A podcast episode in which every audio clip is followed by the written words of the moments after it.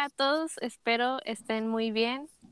Nosotros somos Miriam y Eduardo y consideramos importante para la juventud preguntarle a Dios qué quiere de nosotros. Lalito, ¿por qué no nos cuentas quién nos acompaña el día de hoy? Hoy nos acompaña el padre Eduardo Mata para ayudarnos a reconocer su voz, bueno, la voz del Señor y vivir esta aventura de amor. Bienvenido, padre, ¿cómo se encuentra? ¿Qué tal? Bien, ¿qué tal, Lalito? ¿Cómo estás? Bien, gracias a Dios, estoy muy contento de poder participar con ustedes en este podcast. Espero, pues, en Dios sea de muchísima ayuda eh, para todos los hermanos, hermanas que le están preguntando a Dios, pues, qué rollo con mi vida, ¿no? ¿Qué, qué es lo que me pides? ¿Qué quieres para mí? Entonces, vamos a, vamos a realizarlo con muchísima alegría. Gracias por la invitación a los dos. No, no, no, muchas gracias por aceptar en este proyecto y pues nos gustaría mucho saber su historia de cómo comenzó esta, esta aventura de amor del Señor. Su historia de amor. Su historia de amor con el Señor. ¿Cómo, cómo conoció al Señor? Eso es como que algo que, que, me gustaría saber. ¿Cuál fue su primer encuentro con el Señor? Mira, yo digo, mi primer encuentro, gracias a él lo tengo muy, muy grabado porque definitivamente fue como eh, un parteaguas en mi vida eh, en el año 2003, eh, me Uh. acuerdo, sí, hace un buen, yo creo que ustedes iban haciendo, ¿no? ¿O qué? Sí, Tenía como cinco años. yo ¡A tenía tres. torre! Bueno, yo tenía 17 años. Yo tenía 17 años. Me acuerdo que en ese año, el primer retiro que viví, eh, aquí, precisamente en la comunidad donde ahora sirvo como sacerdote, aquí en la parroquia de la Santa Cruz, fue un día, ¿sí? Pero yo tenía 17 años. Ese día vine con un amigo que su mamá le hizo manita de puerco, ¿no? Este, lo obligó a venir conmigo. Pero realmente, pues ya ven que el DEA, prácticamente la raza más grande que lo vive, ya tiene 17 años, ¿no? Este, Yo era, junto con, con este amigo que me acompañó, éramos los más grandes. Entonces, vivo ahí mi primer encuentro con el Señor. Digo mi primer encuentro porque realmente eh, es un momento eh, especial, muy, muy especialmente en el, en el tema de, del momento de encuentro, digamos, eucarístico muy particular, pero a los pocos meses yo vivo mi dej. ¿sí? Al, al, corto tiempo, habrán sido unos, unos tres meses, ¿no? A ese dej eh, fui yo solo. Y el dej, sin duda, para mí, ese encuentro, eh, pues, eh, transformó mi manera de ver al Señor, mi manera de ver mi propia familia, mi propia historia, toda, podemos decir, toda toda mi vida. ¿Qué recuerdo de ese encuentro? Recuerdo la hora santa. Para mí fue una cosa que se quedó grabada en mi corazón, eh, en mi mente. Mis palabras eran, yo no sé quién eres, decía el Señor. No sé quién eres, pero sé que algo estás haciendo en mí. Algo estás haciendo en mí. Me acuerdo que chillé y chillé y chillé. ¿sabes? Que chillé? Y no chillé nada más ahí, chillé en el camión. Que, yo creo que chillé un par de años, ¿verdad? Pero pude después reconocer que Dios estaba haciendo en mi corazón eh, pues una acción eh, de sanidad interior. Él me estaba reconciliando con muchísimas cosas que, que yo había vivido, tantas broncas que, que llevaban, situaciones complicadas de la propia vida y metidas de pata, ¿no? Este, a veces muy gachas. Pero para mí ese encuentro fue transformador. A los pocos meses me acuerdo que también viví un querigma. Yo prácticamente viví todo en ese 2003, ¿no? Viví un DEA, viví un DEC, viví un querigma, porque fue, fue para mí, digamos, como, como si el Señor me hubiera atrapado, ¿no? Y, y de alguna manera Él supiera mi necesidad eh, de ser transformado, de ser cambiado. Él conociera, por supuesto, también todo el vacío interior que yo tenía. Y cada uno de esos encuentros los tengo grabados. Me acuerdo muy bien de mi querigma y de ese querigma recuerdo yo, este, en el tema del amor de Dios, que, que me acuerdo lo compartió este Jorge. Hay una cita en el, en el profeta Isaías que dice, yo te tengo tatuado en la palma de mi mano. Para mí fue una cosa. Sorprendente decir, Dios estuvo siempre conmigo, o yo estuve siempre con el Señor, no me había dado cuenta, pero volteé para atrás, chavos, y era como si dijera, a ver, en todo este rollo en el que anduve metido, las dificultades por las que pasé, siempre estuvo el Señor. Nunca estuve solo, pero es una cosa que te cae el 20 y, te cambia por completo el corazón. No es que ahí eh, Lalo pues haya dejado eh, todas sus broncas atrás y listo, ¿no? No, fue un camino realmente difícil de lucha, de renuncia, este, cuando uno está atorado eh, en el pecado, en algunos vicios, en lo que sea, pues esto cuesta, ¿verdad? Ahí el Señor me dio una gracia inicial y me impulsó y me sentí amado profundamente por Él. Pero ahí está mi primer encuentro, un encuentro que le agradezco profundamente a Él y siempre lo tengo muy, muy presente en mi vida, siempre, porque sé que ahí inició eh, este camino de, servicio al Señor, no la vida todavía sacerdotal, ¿no? Una vida cristiana, digamos, que, iba creciendo poco a poco. Ya lo del sacerdocio vino, vino algunos años después, pero ahí empecé yo a reconocer que tenía un Señor maravilloso que me amaba y que en todo momento pues estaba a mi lado, ¿no? Esa fue, digamos, la gran noticia que yo descubrí y la nueva manera de vivir, este, de llevar adelante la propia existencia, ¿no? De hecho, marca mucho la, la, llama mucho la atención el hecho de que pues muchos de nosotros pues estamos aquí en los grupos, o sea, eh, pues se siente el cariño de la gente, pero en ese momento, ¿a qué aspiraba? O sea, en esos momentos de grupo, ¿a qué usted aspiraba en ese entonces? ¿Qué quería hacer? O sea, mientras estaba en los grupos, cuando iba entrando, o mientras estaba unos añitos. Mira, a propósito primero de lo que dices de la comunidad, sentir el cariño, cuando yo llego a la parroquia, este que es, digamos, también de las, de las grandes bendiciones que recibí. Me encontré con una comunidad eh, que, digamos, me abrazó como era. No digo que, que no me ayudaban a salir adelante, no, me abrazó como era, con mis faltas, con mis defectos, y me impulsaba a vivir cada vez de una mejor manera, más cristianamente, ¿no? Entonces, para mí el tema de la comunidad, primero, eh, y ahorita contesto esta otra parte que decías, fue fundamental. Encontré raza, eh, creo que también como muchos, ¿verdad? Que, a lo mejor nos están escuchando, eh, encontré raza eh, que me supo conducir al camino del Señor, que me mostró mis faltas, mis pecados, pero que aún así me decía, pues te queremos, y queremos que salgas adelante y queremos que luches, queremos que conozcas esta nueva vida que Cristo nos ha traído. Entonces la comunidad para mí fue fundamental. Aquí tuve y, sigue habiendo, ¿no? De esa raza que conocí, eh, buenos, muy buenos amigos este, que me ayudaron a salir adelante, ¿no? En aquel entonces, pues yo era un chavo que estaba saliendo de la prepa, estaba a punto de entrar a la universidad, eh, entré a la facultad de Derecho, yo estudié leyes antes de entrar al seminario, este, y estaba, digamos, en ese tránsito a los 17 entre salir de prepa y entrar a la universidad. Y, mis aspiraciones creo que, que muchas veces, eh, como, la de, como la de muchos chavos, pues están todavía cortas, ¿no? Lo, lo, digo con todo respeto, ¿no? Para, para, todos los chavos, pero muchas veces están centradas en el aquí y en el ahora. ¿Qué me interesaba? Pues me interesaba disfrutar la vida, pasarla bien, agarrar el cotorreo con la raza que conocía y listo, ¿no? Digamos, eran aspiraciones, este, bastante cortas, pero en mi corazón había un deseo eh, de aspirar a una felicidad eh, plena, ¿no? A, algo más grande, algo más estable, algo más bello. Ese deseo lo puso el Señor. Ese deseo sin duda eh, lo puso Cristo cuando le conocí, aspirar a una felicidad más grande y completa. y fue irlo descubriendo, irlo trabajando. Pero pues es un, es un camino, yo tengo muy claro que, que hay cosas que, que, uno va descubriendo en el camino y si sigues avanzando, pues el Señor te va dando eh, las luces, ¿no? Yo aspiraba, pues después de terminar la carrera, a ponerme a jalar y, y bueno, y hacer dinero con mucha raza y a lo mejor formar una familia. Pero bueno, en el camino te das cuenta que el Señor te mueve por distintos lugares y, y, uno pues opta a final de cuentas. Te cambia las cartas. Sí, sí, sí, y uno pues, y, uno está también llamado a aceptar eso que él te está proponiendo. Y bueno, pues yo poco a poco fui, eh, fui aceptando como cualquier otro chavo, pues uno también se enamora y uno, este, pues encuentra personas a las que ama y que le aman y, y bueno, estas, estas luchas existen eh, siempre, ¿no? En, en nuestras vidas.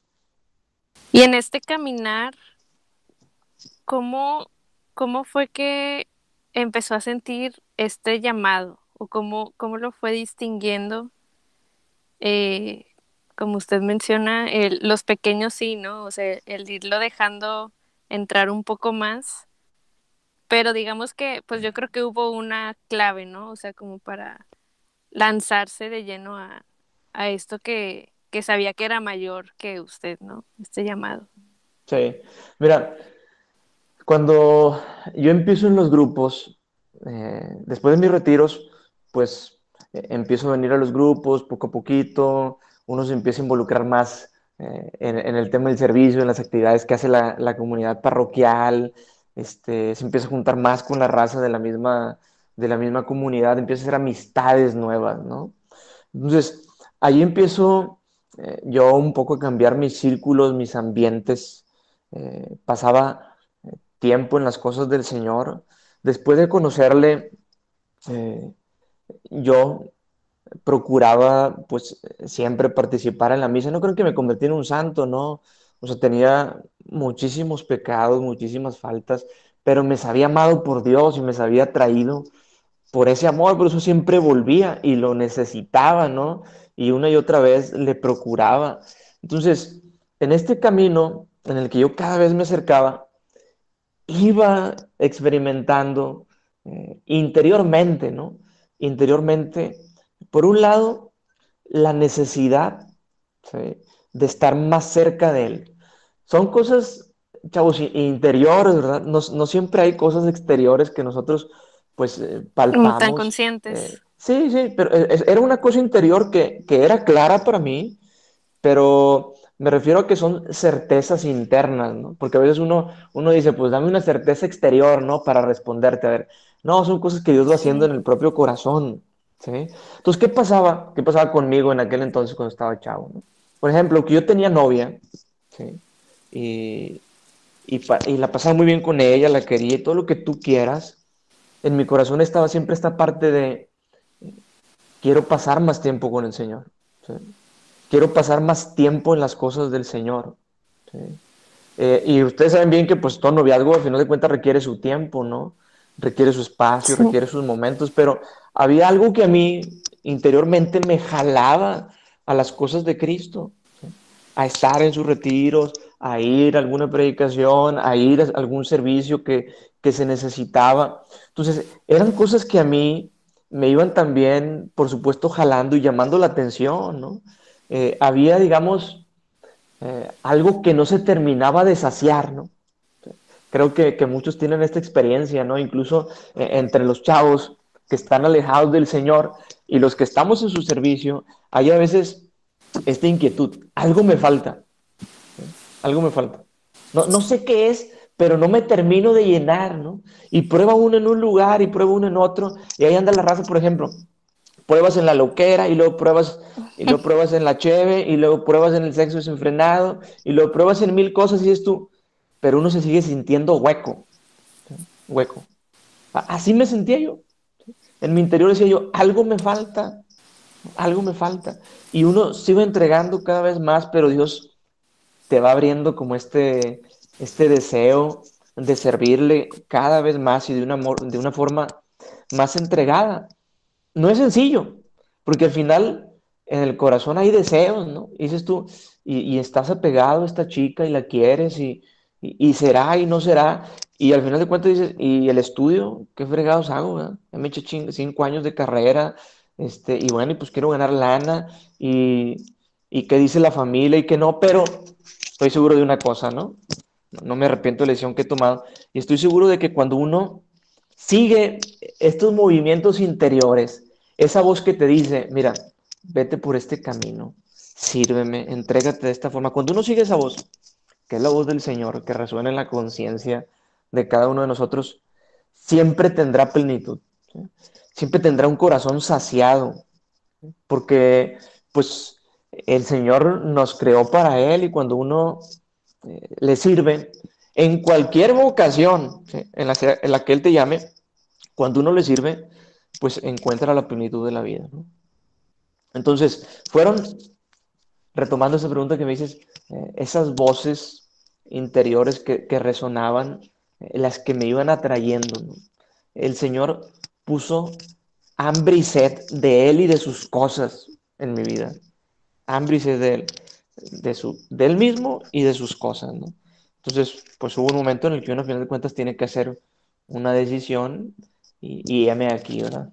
Después de algunos años. y también, yo creo, o sea, es, es darte cuenta de que no te deja solo, ¿no? O sea, él pone los medios en, en los que pues vas a ir acercándote más a él, ¿no? O sea, no es un, bueno, te escucho y, y voy respondiéndote, pero tú estás allá lejos, ¿no? Sino es un voy a tu lado y, y, te voy guiando, ¿no? O sea, te voy inclinándote hacia, hacia donde pues te estoy mostrando el camino, ¿no? Sí, esto, es, bien importante que comentas, Titi, porque luego a veces uno a veces uno piensa que el Señor lo llama y lo abandona, ¿no? nosotros eh, no, no, no, comprendemos así como cristianos eh, ni la propia existencia ni, ni, la propia vocación. Primero, Dios no llama a, a un hombre, una mujer a la vida simplemente para arrojarlo. Tú y yo no somos arrojados a la existencia. Así como una cosa. Y bueno, hay que le vaya bien al pelado y a la, chica, ¿no? No, o sea, Dios nos llama a la vida y a lo largo de toda la vida nos sostiene. A lo largo de toda la vida nos anima, nos levanta, nos, nos fortalece. Él nos ha llamado a la existencia. Lo mismo sucede eh, en la vocación. Cuando Dios llama eh, a un chico, una chica al matrimonio, y estos chicos le abren el corazón a Dios, Él va a sostenerlos en su vida matrimonial y les dará las gracias necesarias para llevarlo adelante. Y cuando Dios llama a un sacerdote, a un hombre al sacerdocio, él le va a dar, por supuesto, también eh, la gracia para hacerlo. Al principio es difícil, ¿no? Cuando uno toma la decisión de entrar al seminario, vienen muchísimas dudas, muchas dudas, inquietudes, ¿no? Porque es un camino que vas iniciando. Pero es el momento en el que uno tiene que hacer un acto de fe. Y fíjense bien, no es un salto al vacío, no vas a saltar nada, vas a saltar los brazos amorosos de tu Padre. Sabes que Él está ahí, sabes que Él te protege, sabes que Él está cuidándote y está velando. Nos toca ser como Abraham, Sal de la tierra, bueno, salgo. ¿Y por qué sales? Porque Él te ha hecho una promesa. Porque Él te ha, te ha, prometido que va a estar contigo siempre. Y, y, como lo hicieron los diferentes patriarcas, como lo hicieron los profetas, como lo hizo la misma Virgen María, nosotros decimos, sí, voy, porque sabemos que Él nos sostiene.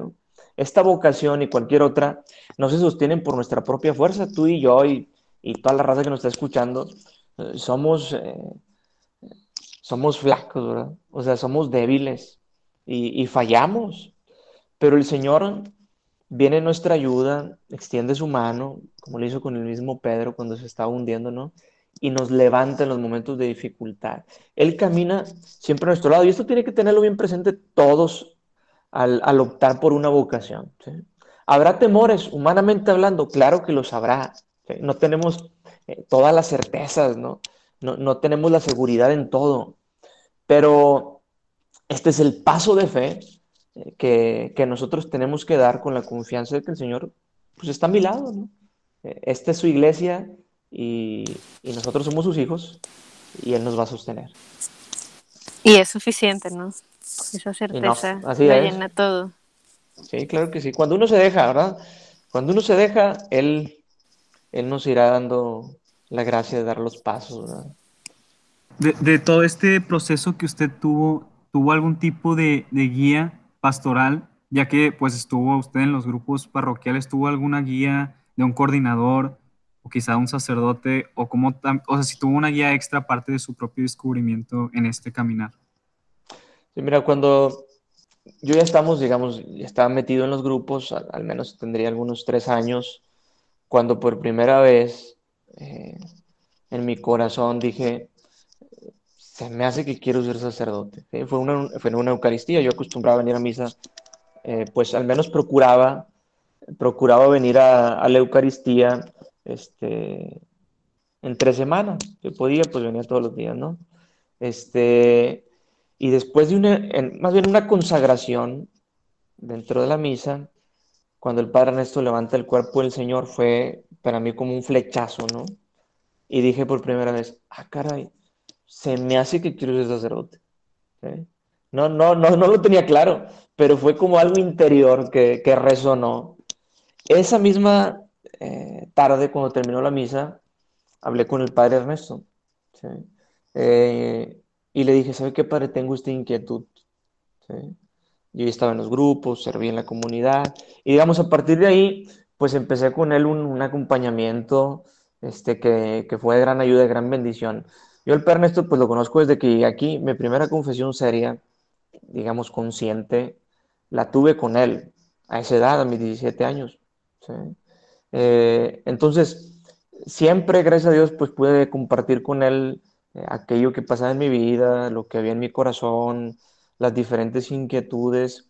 Y el tema vocacional, pues, vocacional, pues muy especialmente lo platiqué con él, ¿no? En diferentes ocasiones, en distintas ocasiones. Pensemos que para ese tiempo no había la cantidad de grupos que hay ahorita, ¿no? Ni la cantidad de gente, era una comunidad que iba creciendo, este, que iba floreciendo poco a poco, se iba desarrollando. Entonces había eh, más oportunidad. Sí creo yo, ¿verdad? Que, que es necesario encontrar la, la, ayuda y la guía de otros.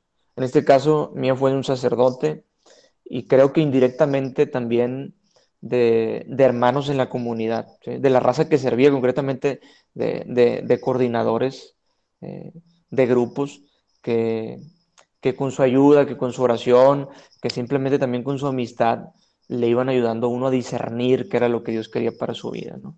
Entonces, siempre es bueno acompañarse. Uno no tiene toda la respuesta, ¿verdad?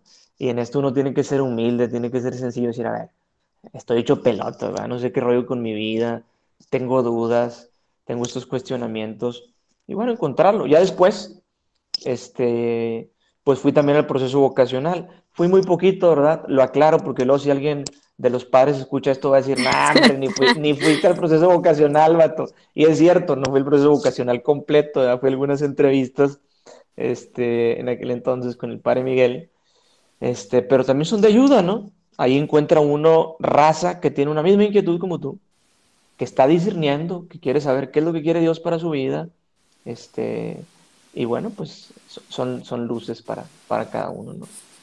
Y, de ahí, ¿cómo fue reaccionando la raza? O sea, ahorita que, que comenta cómo reaccionó tanto la raza del grupo como sus propios familiares. O sea, ¿qué, qué pensaron? ¿Qué decían? ¿Qué, ¿Cómo reaccionaron ante, ante su decisión, ante ese anhelo que buscaba?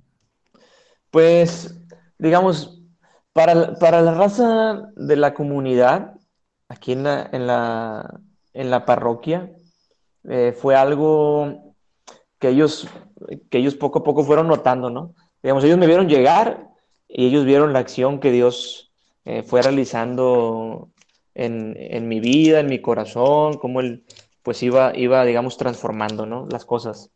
Entonces, para ellos fue eh, como irlo, irlo descubriendo en el, en el, proceso de una manera, pues, eh, natural, ¿no? La raza que no, que son mis amigos, muchos de ellos todavía los sigo frecuentando, pero que no están, digamos, metidos en este ambiente de vida cristiana por entero, para ellos fue todavía un poquito más, digamos, más impactante, ¿no?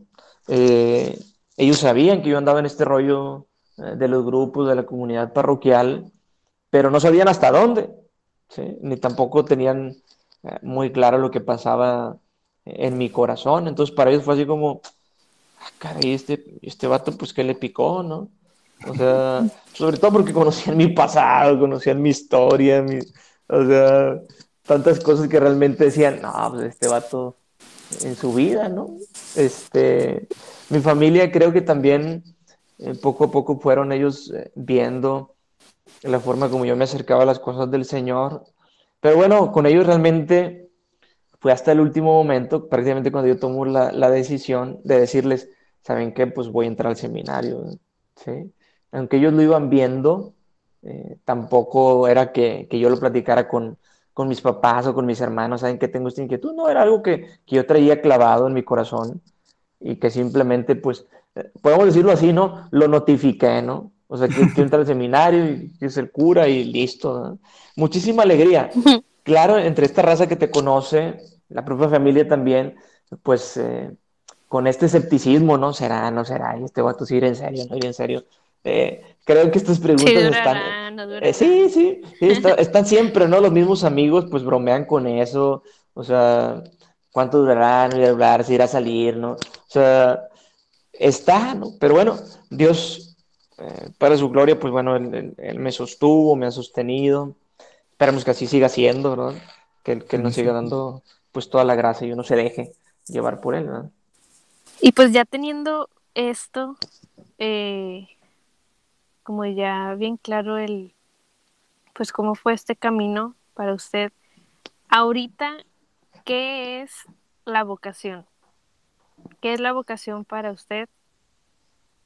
Eh, ¿Cómo se siente este llamado en el corazón? ¿Cómo, pues sí, cómo se apodera de, de uno, ¿no? De, de, de la vida. ¿Cómo lo pudiera de- describir? Mire, yo pues la, vocación eh, la describo como, como ese llamado eh, a vivir en plenitud que Dios hace a cada uno de nosotros eh, en, en un, en un estilo de vida específico. Es decir, Dios tiene un proyecto para ti y un proyecto para mí. Y cuando uno está atento a aquello que el Señor eh, le quiere decir y uno abraza ese proyecto, entonces vive eh, una vocación eh, de una manera entregada, una vocación específica, ¿no? Entonces, la vocación se entiende así, Dios tiene un deseo, pensemos de esta manera, Dios tiene un deseo, para ti concretamente, no pensemos en un deseo así global, Dios tiene un deseo para ti.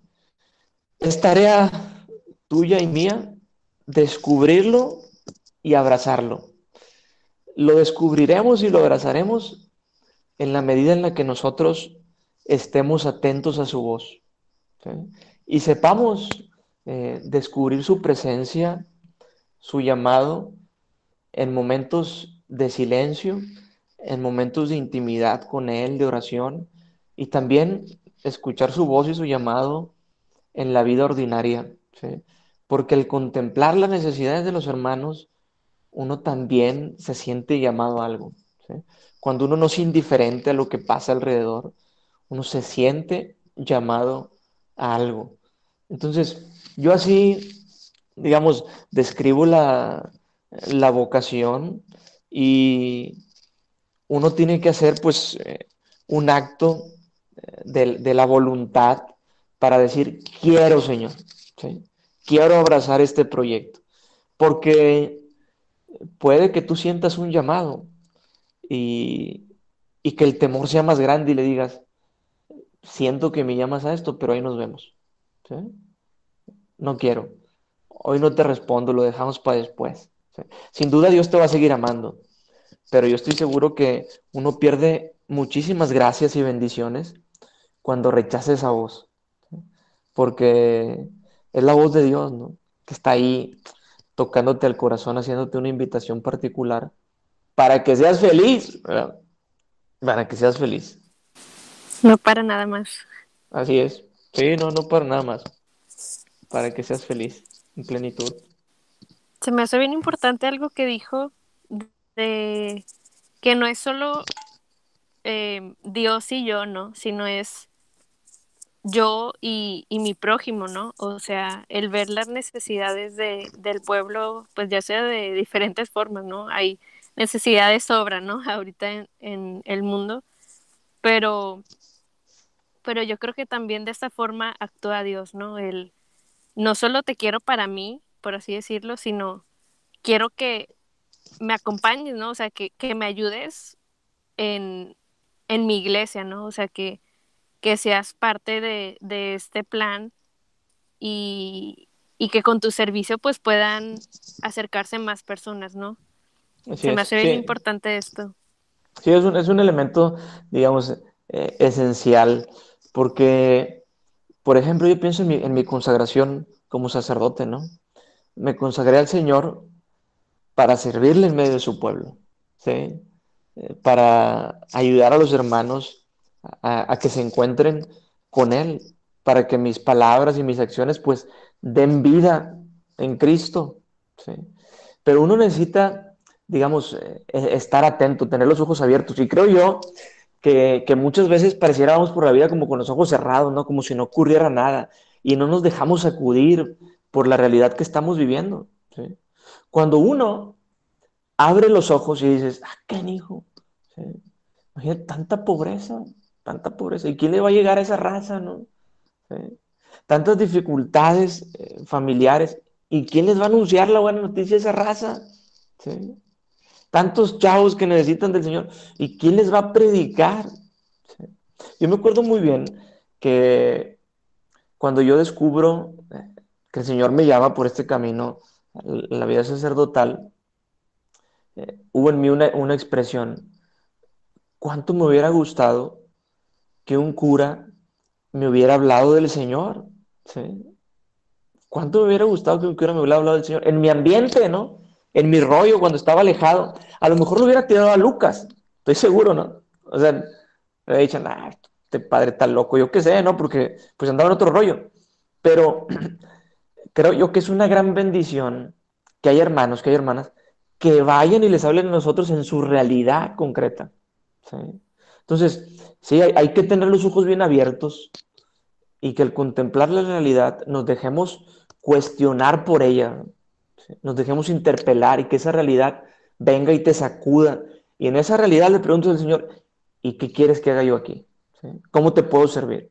Pero esto pide raza dispuesta. Pide raza que levante la mano, ¿no? Como lo hizo el profeta.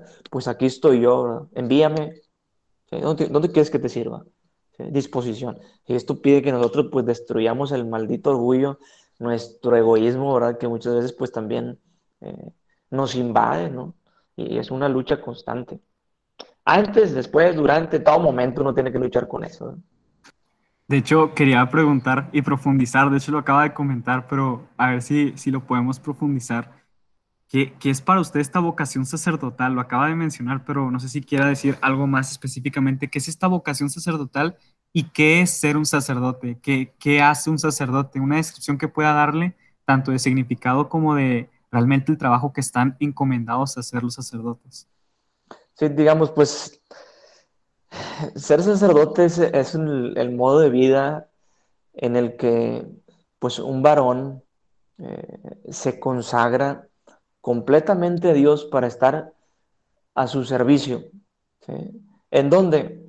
donde sea que Él, por medio de nuestros superiores, en este caso el obispo, eh, quiera que nosotros eh, trabajemos, sea en una comunidad parroquial, sea en el seminario como formador, sea en una capellanía entre religiosos o religiosas, sea en una comunidad eh, con recursos o con muchísimas carencias y necesidades, sea en la misión o sea en un servicio aquí en tu misma ciudad.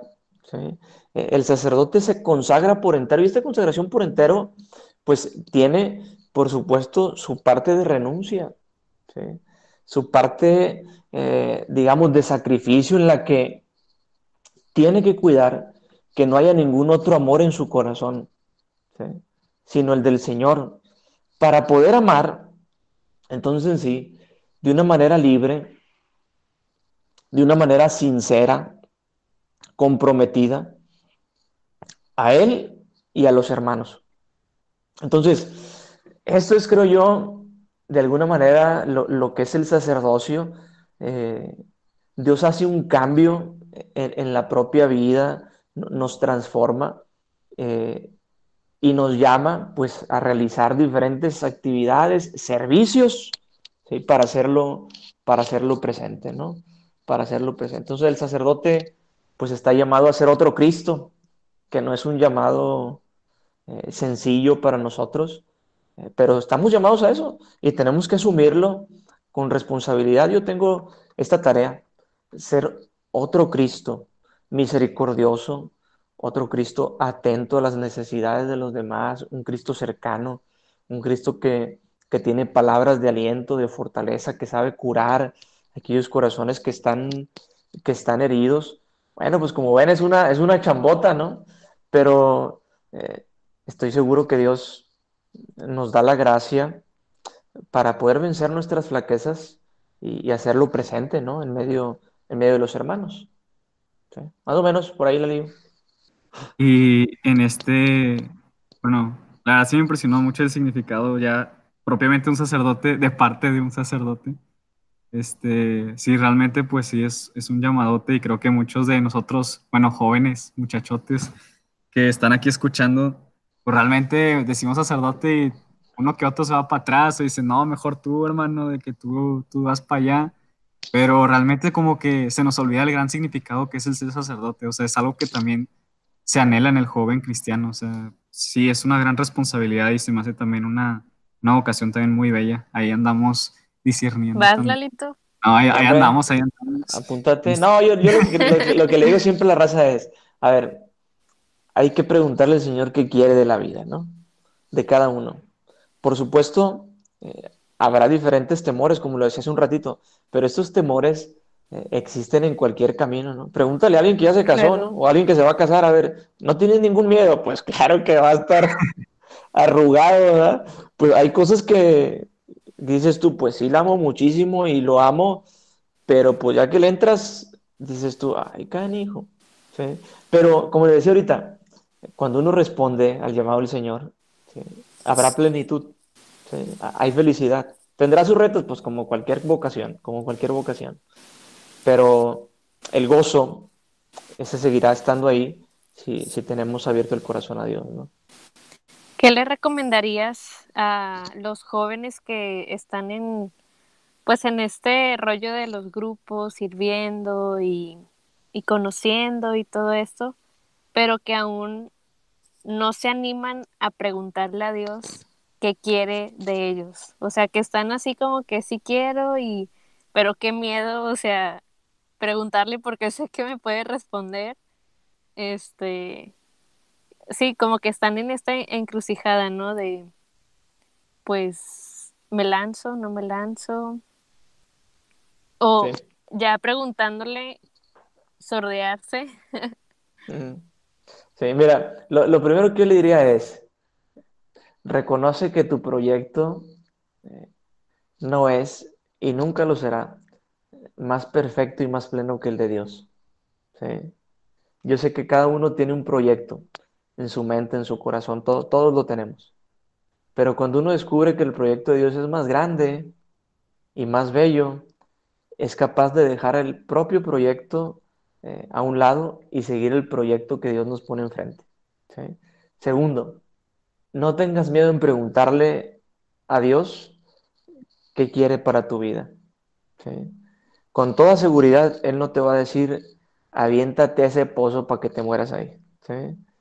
Él te va a dar una respuesta que, que te va a traer bendición absoluta. Tercero, date tiempo para escuchar la voz de Dios. Ora, participa en la Eucaristía y ten paciencia. Dios te va a ir dando eh, la luz, la certeza interior de aquello que quiere para tu propia vida. Y una vez que lo descubras, no temas. No temas. Sé valiente, dice él. No temas ni te acobardes. Sé valiente. Porque el camino que, Él te proponga, tú lo vas a poder eh, llevar adelante eh, porque es obra suya, porque es, es un llamado que Él te ha hecho y Él te va a sostener. Entonces, pues a, escuchar la voz del Señor, ¿verdad? yo le digo siempre a la raza, a los chavos, sobre todo, eh, pues cristianos, ¿no? De nuestras comunidades, a ver, si no salen de aquí los sacerdotes, ¿de dónde fregados van a salir? ¿verdad? ¿De dónde? Si tú no le respondes al Señor, ¿de dónde crees que va a salir un cura? ¿Va a caer del cielo? ¿Va a salir de... ¿De dónde? Es de aquí, de donde el Señor sigue tomando hombres para su servicio, para su servicio. Entonces, hay que estar bien atentos a lo que el Señor quiere. Yo estoy seguro que el Señor llama a muchísimos, pero pues no todos quieren responder y Él no nos va a obligar, por supuesto, a responderle. Entonces, vamos a escuchar la voz del Señor y vamos a responderle con confianza.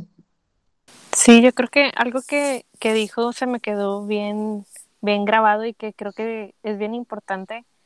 Esto de Dios no me va a pedir algo que me haga más infeliz o sí, o sea, que, que me dé tristeza, que no sé, o sea, pues todos estos pensamientos, ¿no? De que pues quizás es mejor lo que yo quiero, ¿no?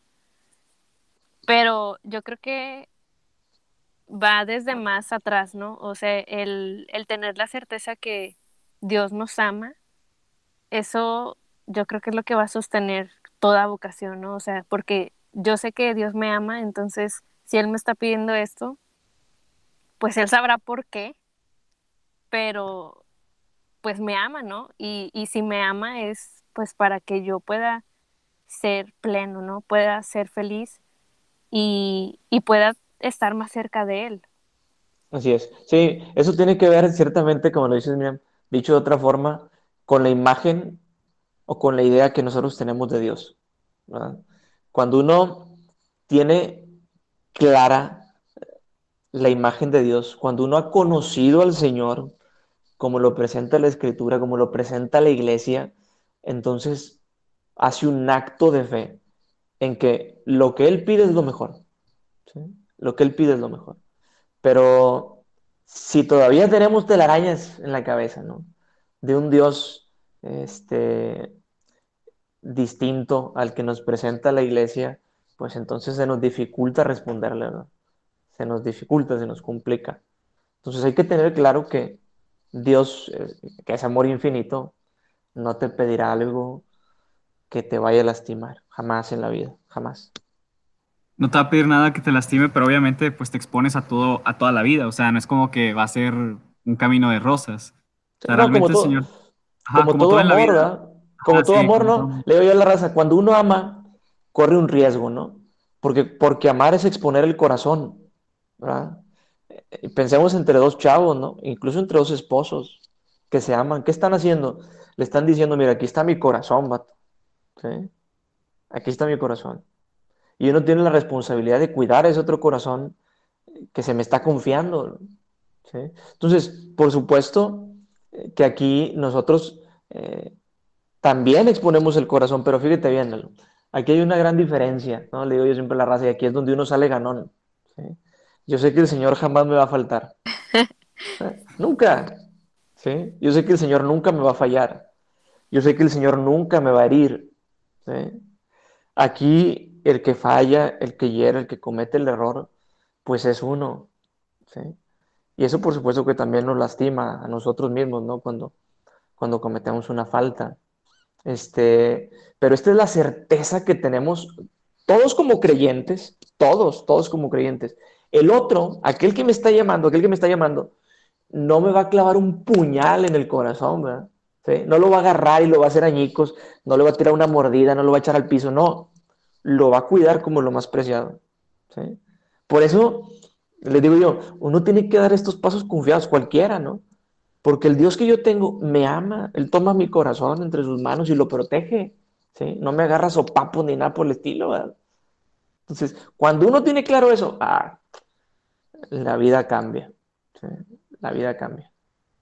Y Realmente, bueno, no, no, se, se, me, se, me olvidó preguntar al principio, pero ya, o sea, en este caminar ya como sacerdote, se me olvidó preguntar, ahorita compártenos con, con las que nos están escuchando cuántos años lleva de, de, ordenado y cómo se ha sentido, o sea, realmente creo que lo ha explicado a lo largo de todo lo que ha comentado, pero estaría padre también tener una, una respuesta así concreta. Yo tengo dos años de haber sido ordenado sacerdote este, ordené sacerdote en el 2018 y, y bueno, estoy, estoy, muy contento. Primero, pues eh, feliz de haber sido enviado a mi propia comunidad parroquial en la que yo conocí al Señor. Eh, y estoy, bueno, pues pleno también realizando eh, mi ministerio entre la gente. Me siento querido, me siento, este, pues amado por el Señor, sin duda alguna. Y, espero que, bueno, que, que, lo que esté realizando en, en esta comunidad que él, que él, me ha confiado, que él me ha pedido acompañar, pues esté siendo también de mucha, de mucha bendición para, para la comunidad, ¿verdad? Este, no, entonces estoy, estoy feliz. No, no, yo los invito a que hagan la prueba, hombre, a que hagan la prueba. este, a que se animen a responderle al Señor todos aquellos que tienen esta inquietud de vida sacerdotal. Pues bueno, muchas gracias, Padre Lalo, por acompañarnos, por sus consejos, por su testimonio que estoy segura que va a ser pues de mucha bendición para todos los que nos están escuchando, incluso pues para nosotros, ¿no? El, el ir reconociendo pues a, a estas personas, a estos hombres tan valientes que se lanzan a, a decirle que sí al Señor y, y, servir a Él en, pues en lo que Él pida, ¿no? Se me hace pues algo muy bello y, y tan importante para la iglesia, ¿no? Y pues más que agradecerle para acompañarlos en, acompañarnos, perdón, en este podcast es agradecerle por su sí, por su servicio y, y pues nada, eh, esperamos que, que, esto les ayude a, a, todos los que nos estén escuchando y, y pues vamos a, a, seguir lanzándonos, ¿no? A seguir eh, confiando en Dios y preguntarle qué quiere de nosotros. Pues muchísimas gracias, Miriam, también a ti, Lalito, por, por la invitación. Yo también espero en Dios que, que este podcast pues sea de ayuda para chavos, chavas que, que tienen alguna inquietud en su corazón. Eh, hagan un acto de confianza en que el Señor los llama este, a la plenitud y el camino que Él les proponga será sin duda el mejor. Espero volvernos a encontrar luego en otro, en otro episodio para seguir compartiendo la vida y la vocación. Claro que sí, cuente con ello. Y a todos los que nos están escuchando, reconoce su voz y vive tu aventura de amor. Un saludo. Dios los bendiga. Hasta luego.